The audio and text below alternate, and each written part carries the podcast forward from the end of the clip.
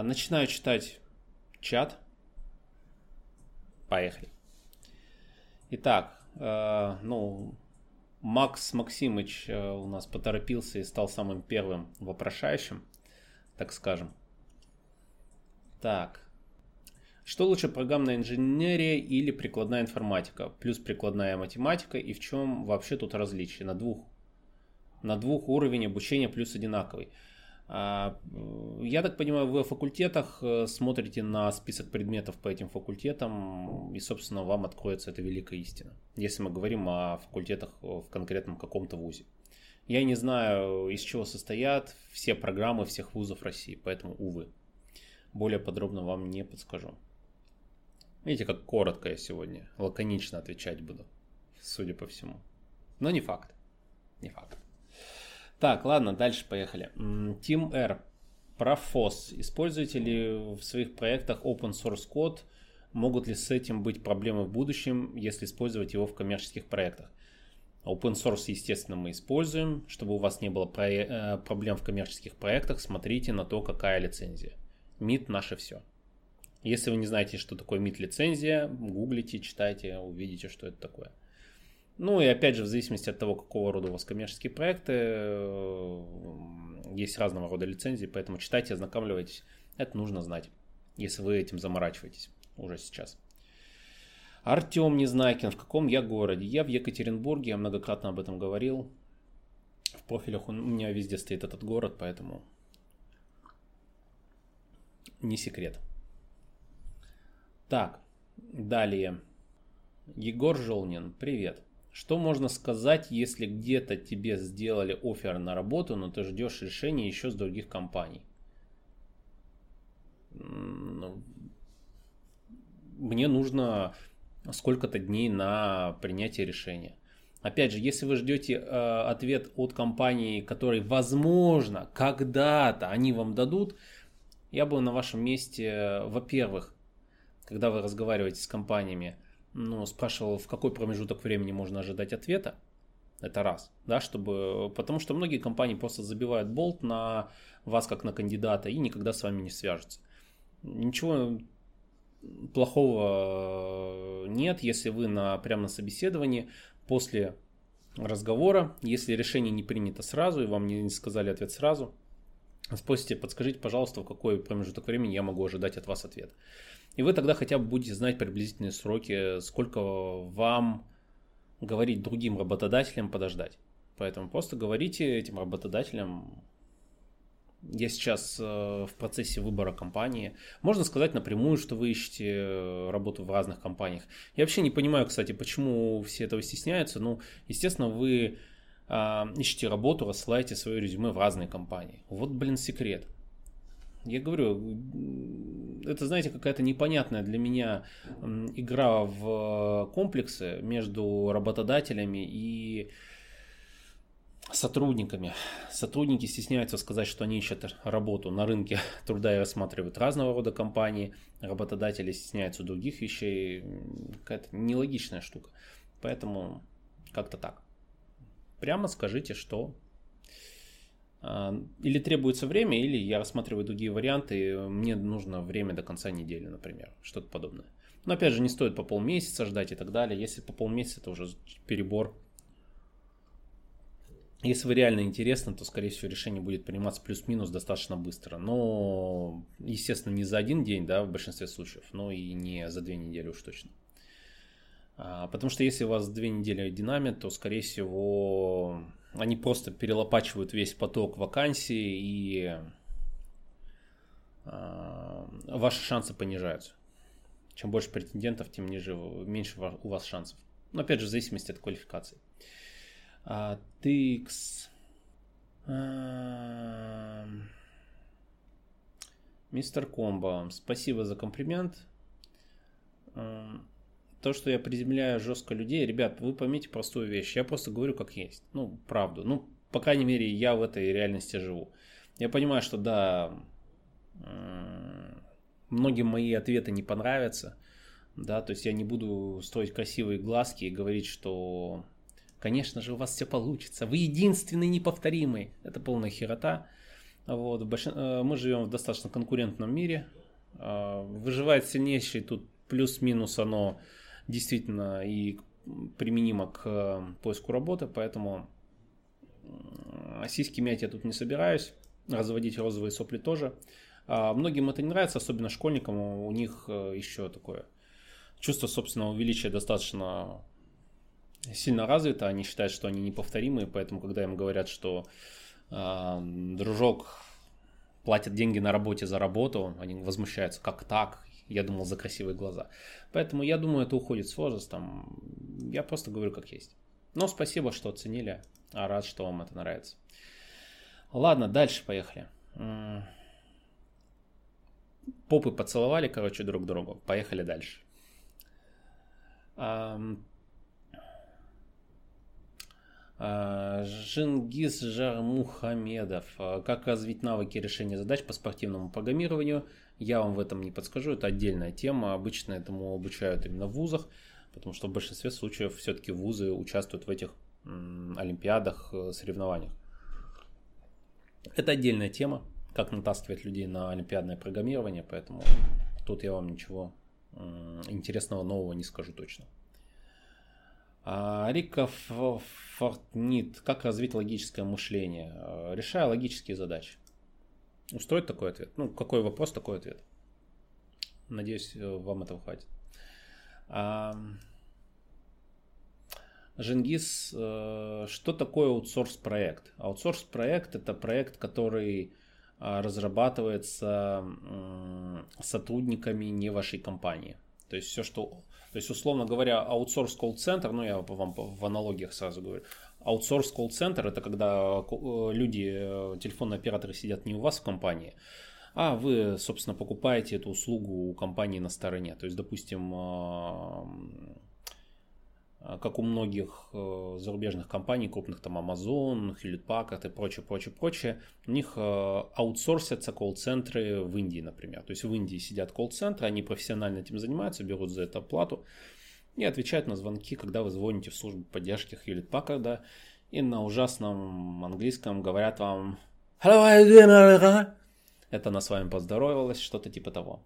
А по э, аутсорсу программного обеспечения э, то же самое. С кодом происходит что-то то же самое, как и с языком, если вы опять же попали к индусам. В большинстве случаев, ну, у них есть хорошие разрабы, но просто их настолько много, что процент говнокода относительно этих миллионов разработчиков, он достаточно велик. В России с этим получше. А в Мексике говорят тоже не айс. Поэтому вот аутсорс проект это что-то, что делается на стороне. Антон Кузьменко. Возможно ли получить удаленную работу без опыта в офисе, находясь в небольшом провинциальном городе? А, без опыта в офисе или без опыта? А, ну, короче, смотрите, суть такова. А, если вы ни хрена не умеете и не знаете, а, какую-либо работу вам будет сложно получить. В офисе, не в офисе, не важно. Да? Простая аксиома. А, в случае, если у вас нет опыта работы конкретно в офисе, но у вас есть опыт работы на фрилансе, и вы суперспециалист, потому что работали на аутсорс проектах на США, Германию и так далее, я думаю, у вас не будет проблем получить работу. Но я предполагаю, что вы, наверное, мне, у меня такое ощущение, потому что в противном случае вы бы этот вопрос не задавали, у вас опыт отсутствует, или напрочь, или вы занимались э, а-ля лендосики верстали, ну что-то подобное. Ну просто зачастую это вот начальный этап такой, то есть опять же не с целью оскорбить, да, то есть люди начинают с простейших вещей, куда их могут взять, это там верстка какая-то и так далее. То есть если мы об этом говорим, что вы какие-то сайтики делали на WordPress на верстке, получить удаленную работу вам, соответственно, становится сложнее. Почему? Потому что э, данный опыт, ну опять же, если вы только не верстальщиком устраиваете, понимаете? Вот. Э, поэтому аксиома всегда простая. А у вас есть знания и опыт, и опыт в какой-то области, в этой области вы можете найти работу удаленно. Если мы говорим о программировании. Все, аксиома простая. А дальше уже идет от того, насколько ваш опыт соответствует тому, что вы ищете, насколько ваши запросы соответствуют тому, что предлагает работодатель и так далее. Поэтому часто люди спотыкаются именно на этом. А ожидания не соответствуют реальности. Но, надеюсь, ответил на вопрос, он достаточно такой очевидный, на мой взгляд. Так. Мистер Комбо. Насколько глубоко вы можете при собеседовании спрашивать про теоретическую базу, то есть про алгоритмы, в том числе базовые, data science и тому подобное? А, я не занимаюсь data science ом, у меня нет в этом компетенции, соответственно, опрашивать человека на позицию по data science у я не смогу. Этим должен заниматься специалист, который занимается data science ом. Надеюсь, это понятно. По поводу теоретической базы, ну, какие-то базовые основы, сортировка данных, бинарный поиск, ООП и прочее, вот это все, это я спросить могу. Задачки на логику и так далее. А, что-то более глубокое, допустим, те же самые графы и так далее. Тут я не силен. Почему? Потому что у меня нет, а, скажем так, опыта и знаний. В, во многих теоретических областях, то есть там все, что связано с высшей математикой, все, что связано, ну вот опять же там графы и же с ними, обычно это зубрят э, или в вузах, или если вы занимаетесь, ну или если вам это в работе как-то требуется. Поэтому как-то так. То есть в этом я не силен. Соответственно, что не знаю, то не спрашиваю. Но мне вполне хватает э, для того, чтобы просить какие-то по, скажем так, по общим вещам. Знаний пока что хватает. Надеюсь, надеюсь, мой старый-старый мозг не растеряет последние знания, потому что, хочу вам сказать, за последний год я их сильно подрастерял. Ну, знания я имею в виду реально, если слышали, что когда бросаете программирование, все очень быстро забывается, прям реально вообще жесть. Ну, так или иначе, я не могу потерять то, чего у меня не было. Например, классных знаний высшей математики, data science а и прочего. Поэтому тут я не расстраиваюсь. Алексей Сушков. Привет. На работе предложили почитать теоретический материал по программированию на Java для студентов вуза, с которым мы сотрудничаем. Какие могут быть минусы, кроме того, что я буду терять время? вы забудете то, что прочитали, но, скорее всего, вот это будет. То есть, если вам предложили прочитать материал, то есть вам как предложили? Вас уже взяли на работу и предложили его почитать? Или вас еще не взяли, сказали, вы ни хера не знаете, почитайте-ка хотя бы базовую программу вуза. Тут очень важен контекст, в котором вы спрашиваете. Вот. Поэтому если вам на работе просто предложили, ну, возможно, у вас просто пробелы в теории, вы же можете всегда конкретизировать. Я вообще не понимаю, в чем проблема. Задать встречные вопросы. А, возможно, вам просто нужно подтянуть какие-то конкретные теоретические области. То есть люди просто сильно, чтобы не заморачиваться, говорят вам, ну, вузу, вузовскую программу почитай по теории, чтобы дырки основные залатать. Да, чтобы не объяснять, не объяснять вам там какие-то простейшие вещи. Вот и все. Поэтому Вопрос, что именно нужно, как результат получить. И опять же, если вы будете просто читать, ну вы все позабудете. Ну или не все, очень маленькое количество информации в голове останется. Хотите более эффективно, ну лучше понимать предметную область, куда это все потом применять, э, что именно хотят. Но скорее всего это имелось в виду, что просто теорию подтянуть. Потому что у вас она отсутствует. Опять же, если вас взяли на работу. Если не взяли, сочувствую. Так, Multidirect э, Насколько важно для HR знание технической части, как обстоят дела в твоей компании? А в моей компании э, я же и HR. То есть я основной человек, который занимается наймом специалистов. К сожалению, у меня нет сейчас человека, которому я бы мог полностью доверить найм э, специалистов. Они у нас, знаете, не сильно, ну то есть заявки у нас не сильно тривиальные, поэтому тут нужен особый подход. И он больше даже не в технических знаниях, хотя понятно, какие-то базовые вещи нужно понимать, у нас там много по пониманию того, как мыслят разработчики и так далее, когда проводишь собеседование. Ну, то есть, я же не буду технически собеседовать iOS разработчика. Есть iOS разработчик, который прособеседует iOS разработчика на знание, собственно, всех нюансов iOS, да. Но чтобы начать диалог, обсудить все вопросы с этим человеком и так далее, понятно, что нужно говорить с ним на одном языке, это раз – но опять же нужно понимать его нужды и прочее. У нас компания, еще раз говорю, у нас небольшая компания, 15-17 человек, смотря как считать, э, поэтому у меня нет отдельного HR. Я сам нанимаю. И ошибка у нас слишком дорого может стоить, если HR подберет какого-нибудь говна кандидата. Я пользовался услугами, ну, пробовал пользоваться услугами профессионального и профессиональной HR. К сожалению, то, что мне подсовывали, знаете, у HR есть просто такая особенность у некоторых. А, ну, то есть ты говоришь, допустим, мне нужен Java там senior developer, да, у которого там 10 плюс лет э, опыта в Java, а, список технологий там предоставляешь, да, там всякие Hibernate, Java 8, там, не знаю, и прочее, прочее, прочее. Она тебе дает какого-то человека, который там пару лет на Java пилил, а до этого он был разработчиком на, ну, условно говоря, на Basic. Я такой, блин, я же сказал, мне senior Java developer нужен, знания вот эти все. А там человек год или два поработал на Java. Ну так, несерьезно. Ну видно даже по профилю, что он делал, что. Но он не подходит. Что мне подсунуло-то? Ох, окей, JavaScript developer нужен, там какой-то senior тоже, да, знания React, тыры-пыры. Предлагают мне девелопера, который, извините меня, например, на Java писал, и тут он начал на фронтенде что-то делать, и он полгода на React пишет нахуя мне такой специалист? Ну, то есть я конкретно обрисовал полностью профиль, который мне нужен, и мне подсовывают людей, вот лишь бы дырку заткнуть. Ну зачем время тратить? Реально, это большая потеря времени. Это нужно взять резюме, взять контакты, связаться с человеком э, предварительно, потом созвониться или сразу созвониться. Э, ну, опять же, в зависимости от того, откуда контакт пришел. Мы про HR говорим, на, наемных. И вот этот весь процесс, он требует много времени. И это все ради того, чтобы спросить, сколько вы на JavaScript работали, полгода повесить трубку и сказать до свидания. Вот, поэтому знание технической части должно быть. Я вам как разработчик скажу, что, а, ну, опять же, это в зависимости от ситуации, то есть, ну, кто-то понимает, да, что девочка, которая ему звонит или пишет, она не бум-бум в технологиях, да, и с ней бесполезно какие-то нюансы. Э, обсуждать. Это нормально, на самом деле. Очень много таких HR, это норма, и я думаю, а, именно высокого уровня специалисты, за которыми бегают, они к этому уже привыкли, да, что постоянно какие-то мальчики, девочки пишут тебе, предлагают какие-то вакансии, и их задача просто вот, ну, начать диалог с тобой.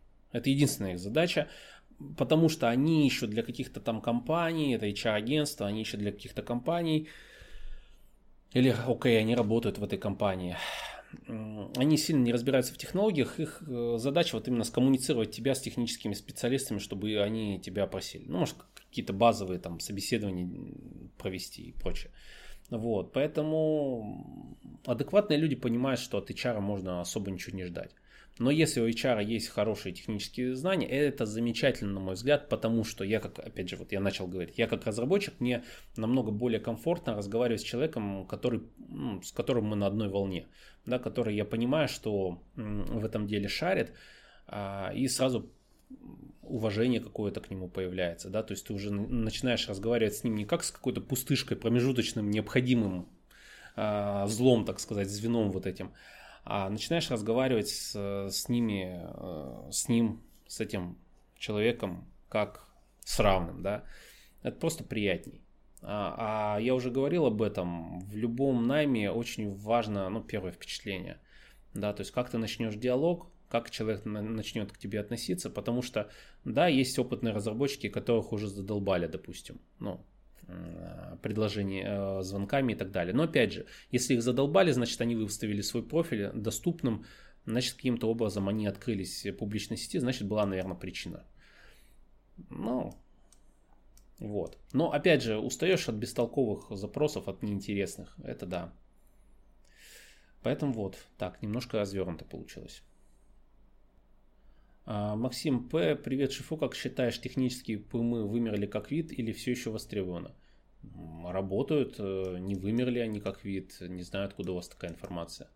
А, вот там дополнение. Работал техлидом, думал перейти в ПМ, столкнулся с тем, что а, рынок занят девочками из Иньяза за 3 копейки, а ПМА с э, тех бэкграундом а, галерееведы платить не готовы. Ну, давайте, во-первых,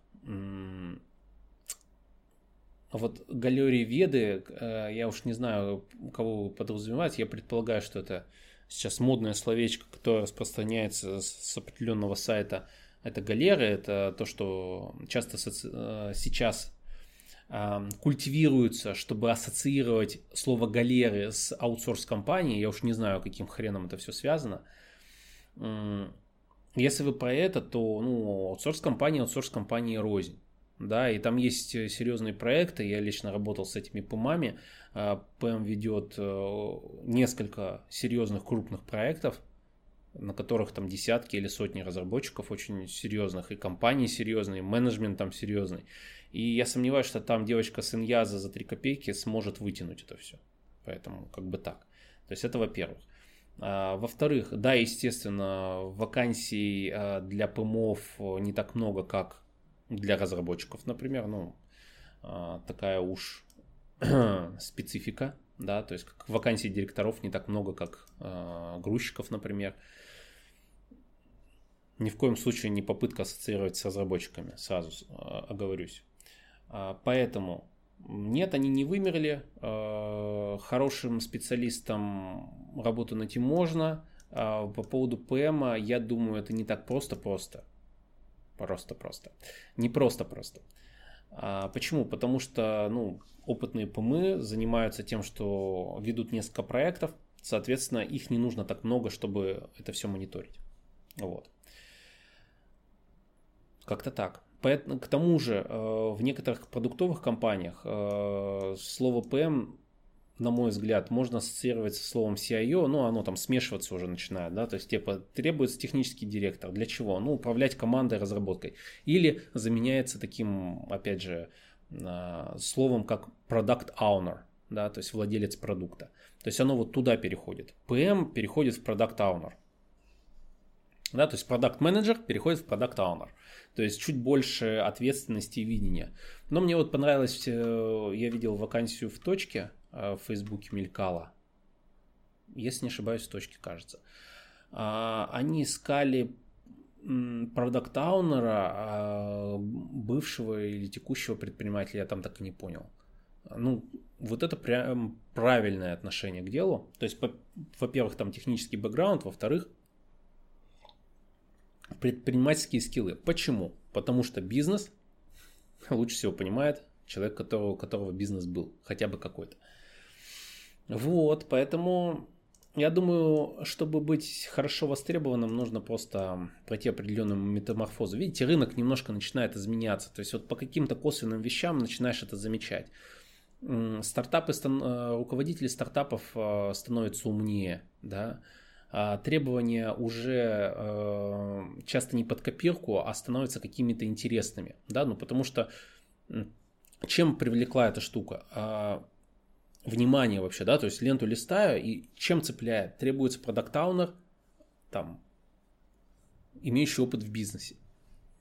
Интересное требование, да, то есть мало у кого такое прописано, а стоило бы, это правильное решение – я бы даже сказал, это единственное правильное решение для, для продакт-аунера.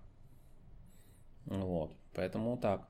То есть я бы на вашем месте вот все-таки в эту область смотреть, смотрел в продакт аунер э, вот что-то типа, ну, продакт аунер на самом деле, если посмотреть э, классическое описание, оно вполне себе подходит по то, что я имел в виду. Поэтому вот, смотрите туда. Аутсорсовые компании, видите, это не, на них клином свет не сошелся. Да, то есть, как я уже сказал, есть продуктовые компании, в которых подобные люди нужны. Но и требования квалификации не маленькие. То есть просто так вы... А, чем вы занимались? Я управлял проектом. Что вы делали? Я скоммуницировал заказчика с технической командой. То есть, по сути, был такой непонятной прослойкой, как, кстати, часто бывает в аутсорс-компаниях. В этом случае, конечно, нахуй ты кому-то нужен. А в случае, если ты реально занимался там всякие скрам, скрам, канбан, у тебя есть технический бэкграунд, у тебя есть какое-то бизнесовое видение, я думаю, работу можно будет найти. Но опять же, это, это не масс-маркет какой-то, это единичные варианты. так, читаю донат. Лунтовский. В Android разработку через QA. Что скажешь? Спасибо. А, я не понял немножко вопрос. Если вы имеете в виду, что стоит ли сейчас начинать э, заниматься QA чтобы потом пойти в Android разработку, я сразу спрошу, почему не заниматься Android разработкой сразу. Если это единственное, куда вас берут э, работать, и вам нужно заработать на кусок хлеба, а, да хоть через грузчика, какая разница. Ну, то есть э, я в IT-мир выходил э, через кладовщика и грузчика, ну, если так, так можно сказать. То есть мне, чтобы заработать деньги на книге, чтобы получить какую-то какие-то знания, мне пришлось работать грузчиком, вообще делать, там, кладовщиком работать и так далее, чтобы просто первые бабки заработать. Там еще в 17, по-моему, лет. Не, ну, работать я раньше начал, ну, вот кладовщическая моя карьера, которая быстро закончилась, потому что я быстро поднатаскался и ушел уже работать в, в профиль свой, в айтишный. Как-то так. Поэтому все зависит от ваших, э, от вашей ситуации. Но из QA, да, можно перейти в разработчик. Просто всегда вопрос, это необходимая мера?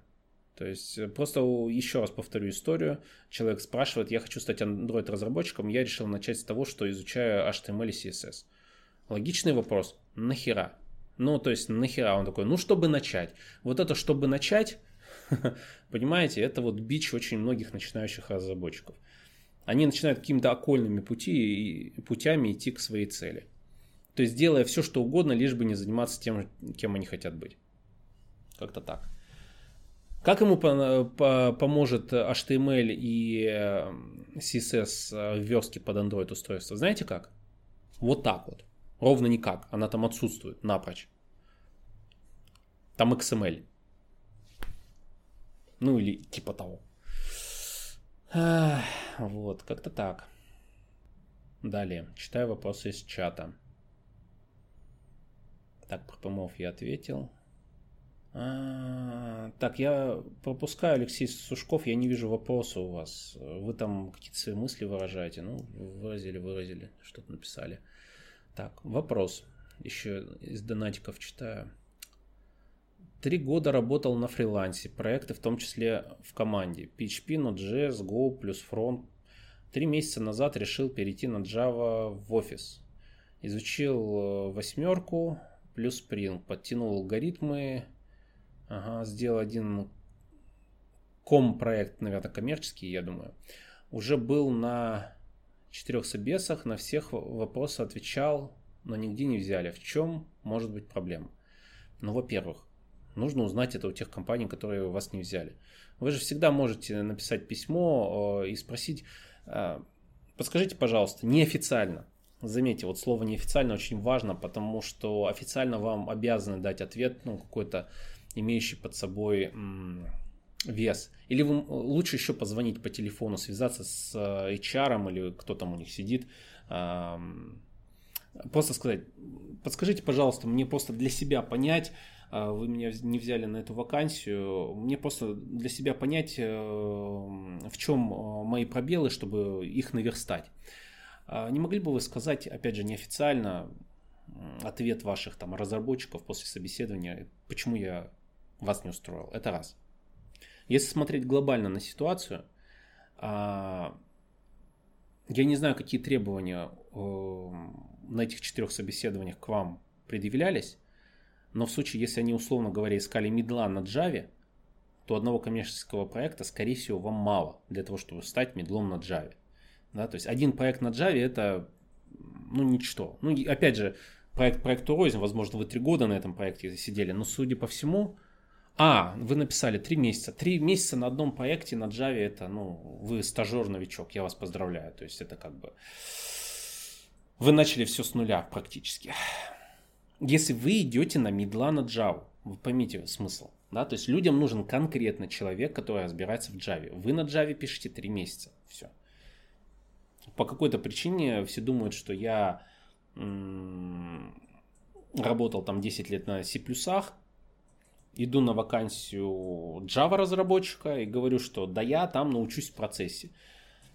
А людям нужен конкретно человек, э, который может уже писать нормальный более-менее код самостоятельно. А вы такого не можете делать. И сможете ли вы сделать это даже через полгода, большой вопрос. Вас же не знают, кто вы, что вы, как вы работаете. Поэтому тут такая ситуация. Возможно, из-за этого не взяли. Возможно, вы просто технически недостаточно подкованы. Опять же, это вы думаете, что вы изучили, а насколько вы хорошо изучили? Большой вопрос. Ну и опять же, три месяца на Java это так. Детские игры. Не обижайтесь, серьезно, ну как есть, говорю. Опять же, нужно знать, какая должность была, на какую вы заявлялись, middle, не middle и так далее. Какие требования на этой должности были, как вы прошли реально собеседование, насколько вы правильно на все ответили. Вам же могут не сказать в лицо, когда вы там облажались. Поэтому самый простой способ позвонить и узнать, но не официально. Официально работодатель в Российской Федерации обязан дать вам ответ по закону. И они вам так его и дадут. И он вам абсолютно не раскроет никакой информации, этот ответ. Это важный момент, ребят, очень важный, критичный просто. Нормальные чары ответят вам юридически сухо. И будут правы, так и надо делать. Если кто-то смотрит, у кого-то кто-то занимается наймом, учтите, отказы вы должны делать строго по закону, почитайте.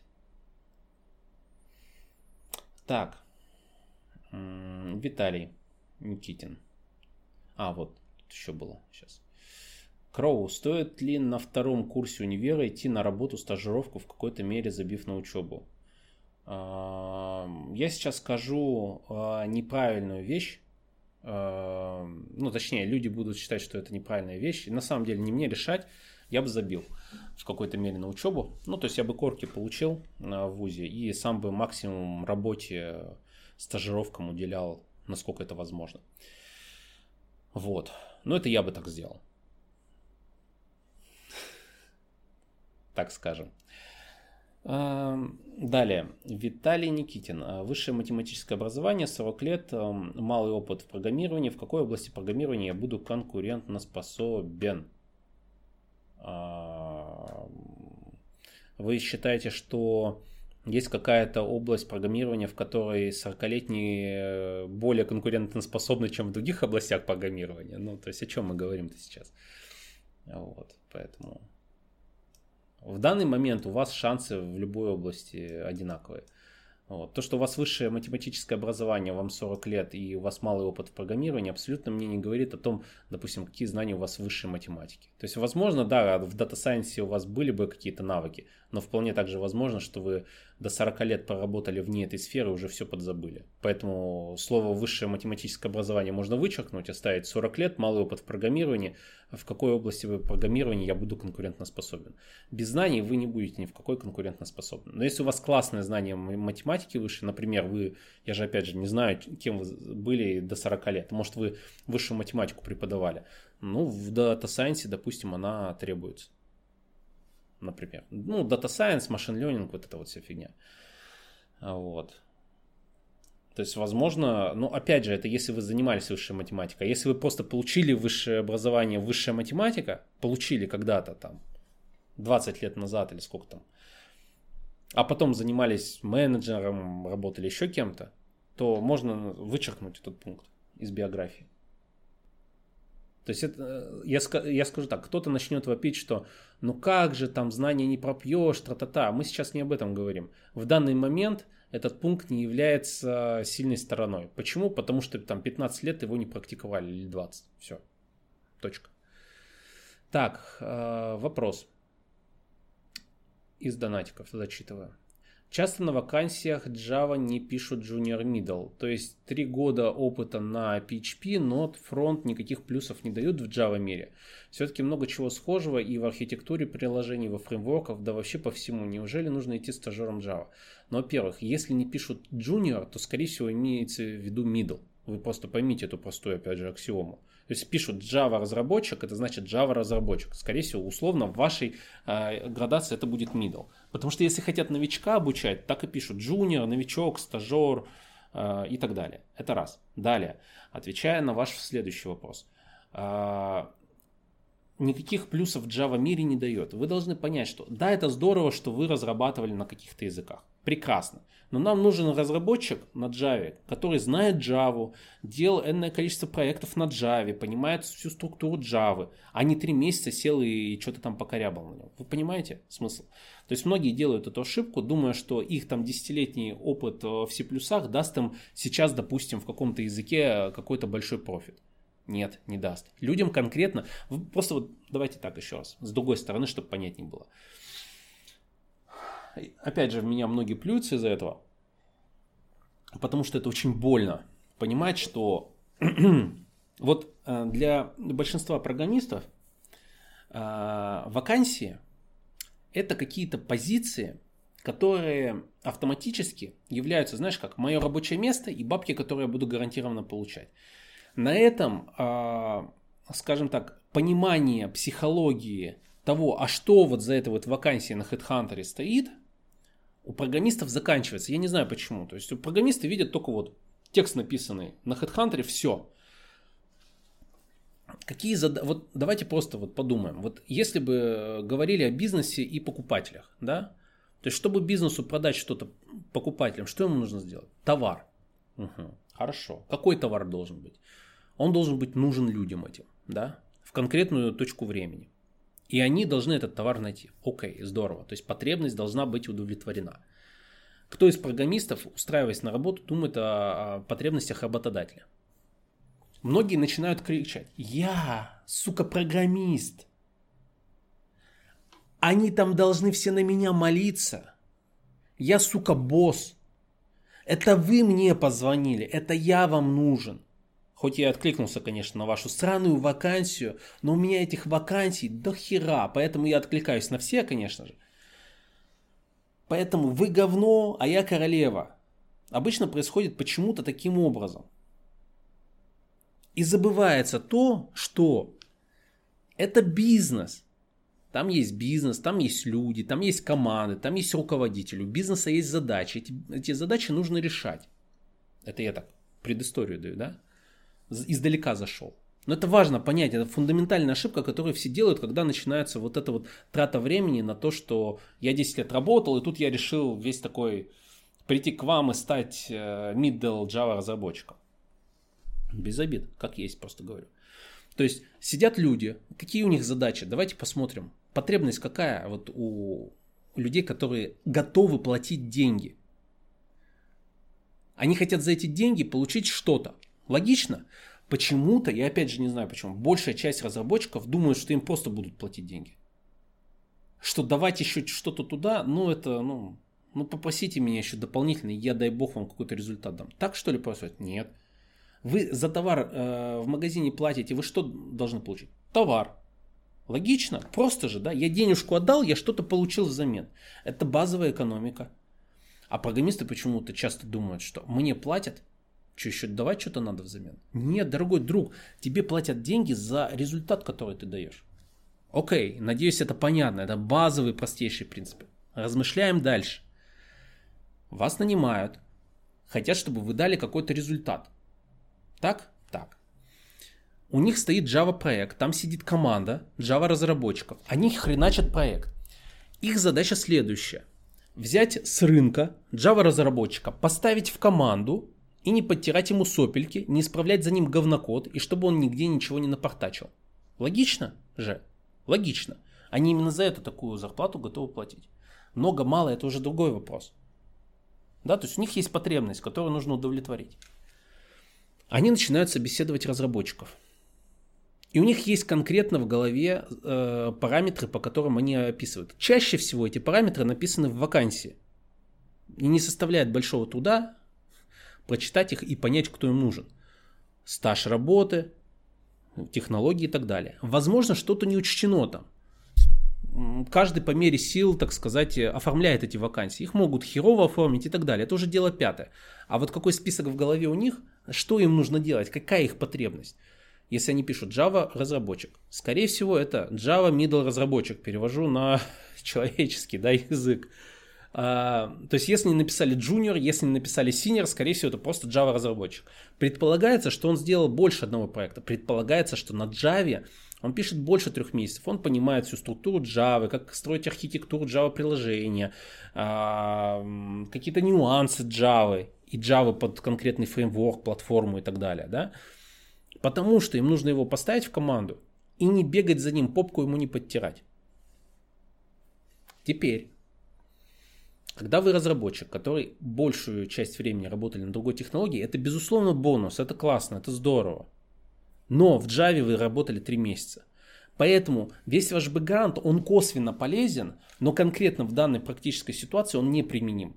Ну или применим плохо. Потому что разрабатывать на Node, на Node.js и на Java это абсолютно разные вещи. Абсолютно разные вещи. Это разные языки, это разный подход к разработке, это разная архитектура приложения, это разные фреймворки, это все разное абсолютно. То, что там C-подобный синтаксис, все на этом заканчивается. Все. Про инкапсуляцию еще мне в JavaScript расскажите. Ну, то есть, о чем мы говорим? Это разные подходы, это разные языки. То есть, вы пришли из мира фронтенда, ой, не фронтенда, а, извиняюсь, а бэкэнда, там PHP, ноды, это все замечательно, но это не Java. Node плюс фронт это full stack, а им нужен Java разработчик, конкретно Java разработчик. Понимаете? Ну, то есть я надеюсь, мысль донес. То есть конкретно их потребности вы решать не можете в данный момент, поэтому вы не подошли, скорее всего. Наверняка вы можете узнать, только узнав у них напрямую. Как это сделать, я уже, собственно, рассказал. Вот. Далее. По вопросам по донатам иду. Чат пока читать не буду. Наверное, даже донатов и хватит пока. Так. Донатики. Лунтовский. Нужно было экстренно съезжать от родителей, снимать жилье. Поэтому поехал снимать сразу нормальный город. СПБ сейчас занят на заводе. Понимая, что надо менять окружение и перестать тратить время на непрофильное. Сидеть в Android по, до победного или сначала в QA, так как порог, вход, вход, тьфу, порог входа туда ниже. Ну, как я и сказал, да, то есть вопрос финансового состояния и возможностей. А, идите в QA, в чем проблема? Ну, то есть, если есть возможность уйти туда, идите. Никто не, не запрещает вам после QA перейти в Android. Ну, то есть, я тут вам никак, никакой э, супер истины не открою. Но да, действительно, это лучше, чем, условно говоря, там на заводе работать. Безусловно, это ближе к IT.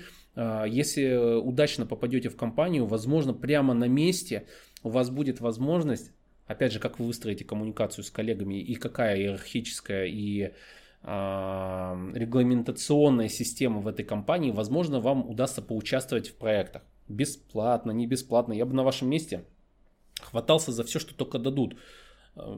Пусть бесплатно поучаствовать в проектах как джуниор разработчик. Ребят, слушайте, можно там на вашем проекте поработать, даже не так, что поработать, а можно я встану на позицию, да, а то поработать, я пару дней поработал, что-то не очень. Нет, я хочу стать Java разработчиком, мне нужен опыт, практика, можно я начну. Они скажут, нет, нафиг, мы не хотим с тобой возиться, у нас серьезный проект и так далее. Такой, окей, с чего я должен начать, как мне развиваться и так далее. И ребята, возможно, тебе подскажут. Вот. Поэтому вот с QA, с QA, естественно, ближе. Вы там рядышком будете. Естественно, лучше искать э, такие компании, где, собственно, под мобилки разрабатывают, и в частности под Android. Потому что если там разрабатывают, например, на сайты лендинги, достаточно далеко сложно будет. А вот самый, самый сок это когда вы, собственно, хотите на Android, и вы устроились QM а, в компанию, где разрабатывают Android приложения. Еще вы их и тестите, тестить будете. Замечательно. Дальше донаты читаю. Эрзя. Я уже год прохожу интернатуру. Расскажи, как происходит переход интерна на ставку junior. Я уже делаю таски по их проекту, и это маленько напрягает. А, я немножко не понял. Интернатура что имеется в виду? Стажировку вы проходите в компании. Просто интерны это ну, год прохожу интернатуру. А скажи, как происходит переход интерна на ставку джуниор. Вы стажер. Делаете таски по их проекту. И вас это напрягает. То есть то, что вам не платят. Я правильно понимаю? Ну, то есть вы из э, института... Давай я просто проясню ситуацию вы из института пошли на стажировку в какую-то компанию. Ну, и понятное дело, что это бесплатная стажировка. Обычно она, кстати, длится пару месяцев. Вы туда пришли, И э, сидели, сидели, что-то делали, постепенно начали делать какие-то задачи. Э, денежку вам не платят по понятным причинам, но таски вы уже делаете по их проекту, и вас напрягает то, что вам за это не платят. Тут выход очень простой. Вы или уходите оттуда, идете работать в какую-то компанию. Если вы считаете, что ваших навыков хватает на то, чтобы а, занять позицию в любой компании, идете в другую компанию, где вам будут платить. Это один из вариантов. Второй вариант. Вы разговариваете с руководителем на эту тему. А, возможно, вас пошлют нафиг, возможно, не пошлют нафиг. То есть, опять же, как договоритесь, как будете вести диалог, насколько адекватный руководитель и так далее. Поэтому тут все достаточно очевидно и просто. Ну, два варианта я вам подсказал. Вот как-то и все. Но опять же, стажировка обычно ограничена. Сколько она там? Два месяца идет э, в институте. Поэтому я не думаю, что это большая проблема. Ну, на крайняк два месяца достажируетесь и уйдете. Стажировка, она по сути предполагает, что вы будете выполнять все, что вам они скажут. Все, что эти погонщики с хлыстами скажут вам, вы должны делать. Ну, я шучу, конечно, отчасти. Дальше. Алексей Сушков. А, вопрос был немного о другом. Уже два года работаю мидлом, предложили параллельно с работой преподавать в универе, с, с которым сотрудничает компания. Так, Алексей Сушков. Да, это человек, который 40 лет. Нет, нет, погодите, это не он. Сейчас я должен отмотать немножко ленту, чтобы вспомнить, что там было. Лунтовский, спасибо, пожалуйста, всегда welcome. Так. Так, вот, вспомнил. Алексей Сушков. А, это вы спрашивали, что вам предложили почитать материал по Java студентов вуза. Так, теперь читаю. Все, контекст я восстановил. Вопрос был немного другом. Уже два года работаю медлом. Предложили параллельно с работой преподавать в университете, с которым сотрудничает компания. Ну, видите, контекст вообще другой. Отлично. Это здорово, что мне в данном случае не стоит додумывать. Это здорово. А, преподавать в универе, с которым сотрудничает компания, почитать лекции студентам по Java. Вопрос, какие могут быть в этом минусы, как подготовиться к преподаванию, чтобы не отбить желание учиться у студентов. Первое. А, минус на мой взгляд, единственное, это в случае, если э, ваша работа не будет оценена по достоинству. Ну, то есть обычно в вузах не сильно хорошо платят. Опять же, в данном случае я могу лишь предположить, что данная компания занимается, как и многие другие компании, компании, условно говоря, скрытым хантингом, хотя нахера не скрытый ни разу. То есть вы идете туда, преподаете этим студентам, и потом эти студенты идут работать в эту компанию. У компании понятный интерес, она оплачивает ваше время, в деньгах вы ничего не теряете. Если вам преподавание интересно, это важный момент. Чтобы не отбить желание у, у студентов учиться, вам нужно в первую очередь, в первую, это самое важное, отвечая на ваш вопрос, иметь желание обучать людей. Это первое. Если у вас этого желания нет, заниматься этим не нужно. Вы стопроцентно отобьете у всех желание учиться. Все. Точка. Вот так оно работает.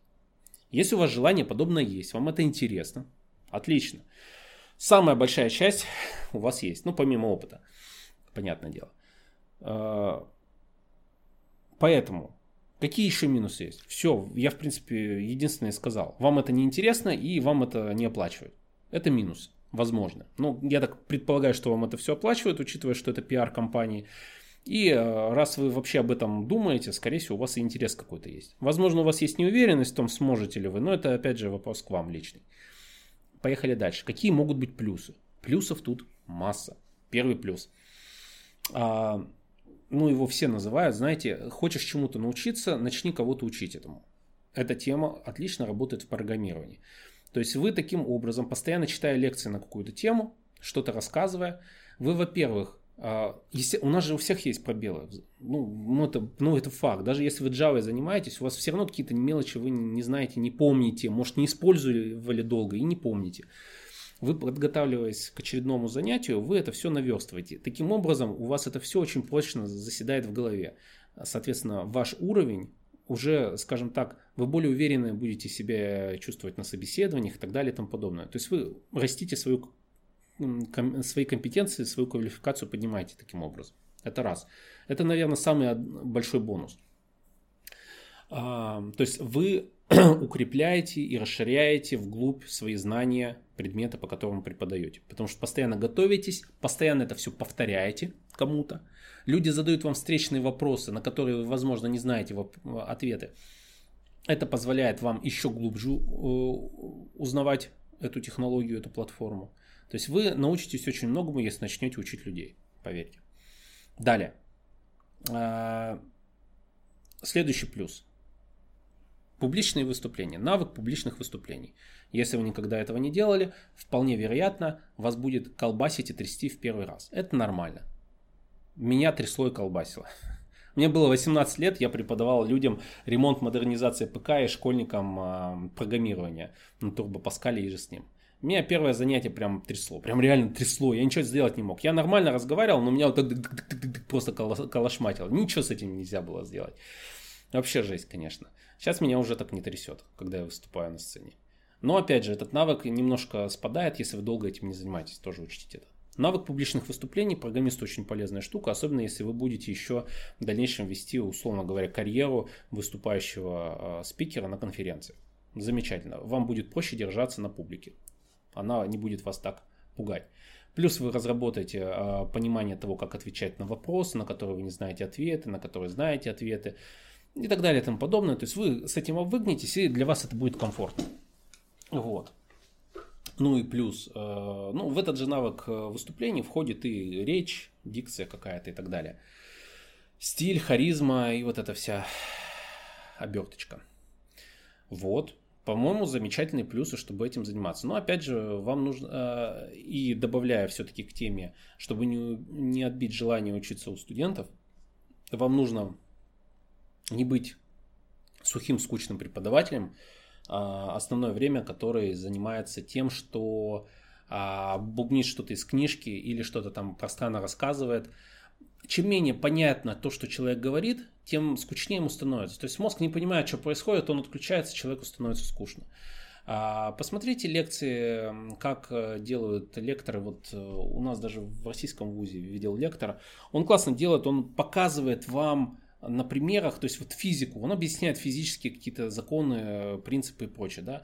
Он вам прям, там, колесо, ну просто посмотрите, там э, лекция по физике с колесом, там он колесо показывает, там студента вызывает, он держит это колесо, оно там вращается и так далее. То есть, блин, классно преподает, реально классно интересно, ты сидишь даже на ютубе, сидишь, залипаешь, а каково это в аудитории, когда можно задать вопросы и так далее. То есть не жмитесь, когда люди задают вам вопросы, отвечайте им, то есть ведите коммуникацию. И главное, демонстрация, визуальщина, э, практика.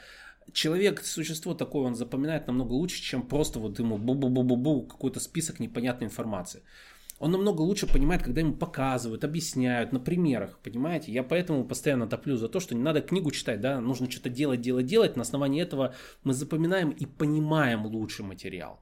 Поэтому вот э, в вашем случае вы можете стать великолепным преподавателем в случае, если сможете преподавание на Java сделать каким-то интерактивным. Как вы это сделаете, это уже вопрос к вам. Вот, ну, собственно, я на ваш вопрос, наверное, ответил. Надеюсь. Так, далее. Андрей Цегельников. По донатику читаю. А, случайно вошел в IT через QA. Через год поставили руководить отделом тестирования. Несмотря на то, что опыта нет. И сейчас непонятно, какие скиллы качать и у кого учиться. Поздравляю. А, как же они так неосмотрительно-то вас поставили? Ну, видать, у вас менеджерские задатки были, раз уж они так сделали, несмотря на опыт. Смотрите, а, вопрос всегда встает в то, какого рода обязанности у вас есть от этого пляжа. Объясню. А, руководитель отдела, то есть называть там можно хоть царь-бог горы, неважно. Вопрос, э, что ему вменяется в обязанности. То есть э, должен ли он как тимлид да, в команде программистов сам кодить или нет.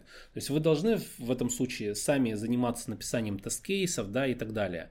Интеграцией каких-то фреймворков. Если да, то окей. Если нет, то, возможно, вам технические вот эти тестовые, ну, в рамках тестирования а, навыки и не нужны. Возможно. Возможно, от вас хотят просто, чтобы вы менеджерили отделом.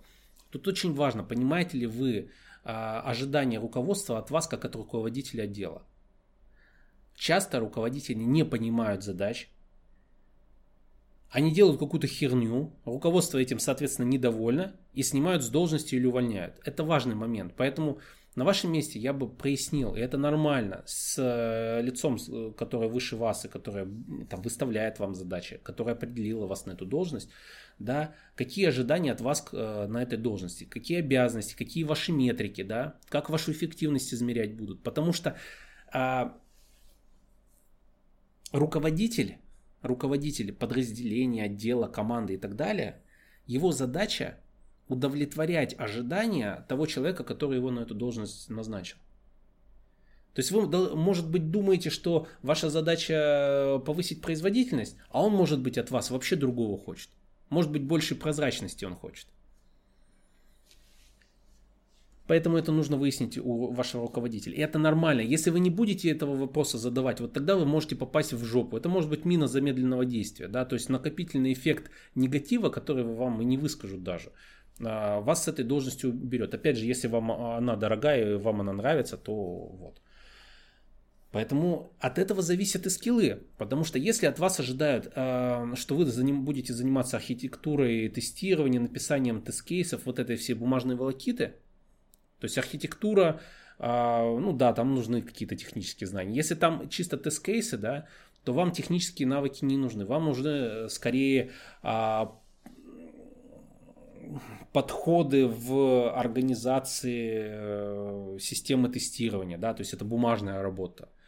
А, возможно, от вас хотят, да, действительно, архитектуру и какие-то сложные решения, чтобы вы принимали. Тогда вам нужно срочным порядком натаскиваться в том, как все эти системы работают. Я уж не знаю, на чем у вас там все это развернуто, там селениумы, не селениумы. Вот. У каждого по-своему. Поэтому вот как-то так. То есть вот скиллы, они зависят от задач, которые перед вами стоят. А если они скажут, мы хотим, чтобы ты повысил, повысил производительность отдела, это метрики, это замер э, эффективности, это психология, Блин, да, психология, а как вы будете мотивировать людей управлять ими, чтобы они довольны были и, и производительность повышали и так далее и тому подобное. Поэтому вам придется качать эти скиллы, коммуникация, навык э, управления командой и так далее и тому подобное. Потому что вас, от вас этого ждут. Поэтому вот, Андрей, э, такой мой ответ вам. Надеюсь, вам это поможет. Поговорите с руководителем, реально. Выясните список. Должны быть четкие критерии, э, или критерии, или направления, или лучше всего э, конкретно прописанные, ну или не обязательно прописанные, вы с ним в диалоге можете просто себе выписать или запомнить, а, что именно для него важно, что он хочет видеть от вас как от менеджера, то есть чего он ожидает, да, то есть что для него важно, что вот это является этим мерилом а, вашей успешности на этой должности, его ожидания, его ожидания. Как-то так. Так, ну вообще, вообще, я сейчас быстро, конечно, чат так пролистну, но я по сути заканчиваю. Да, вопросы интересные есть, ребят, но у нас э, стрим идет только час, поэтому я, собственно, сегодня буду завершать. Ладненько. Все, стрим заканчиваю. Всем спасибо, всем пока. До новых встреч, друзья.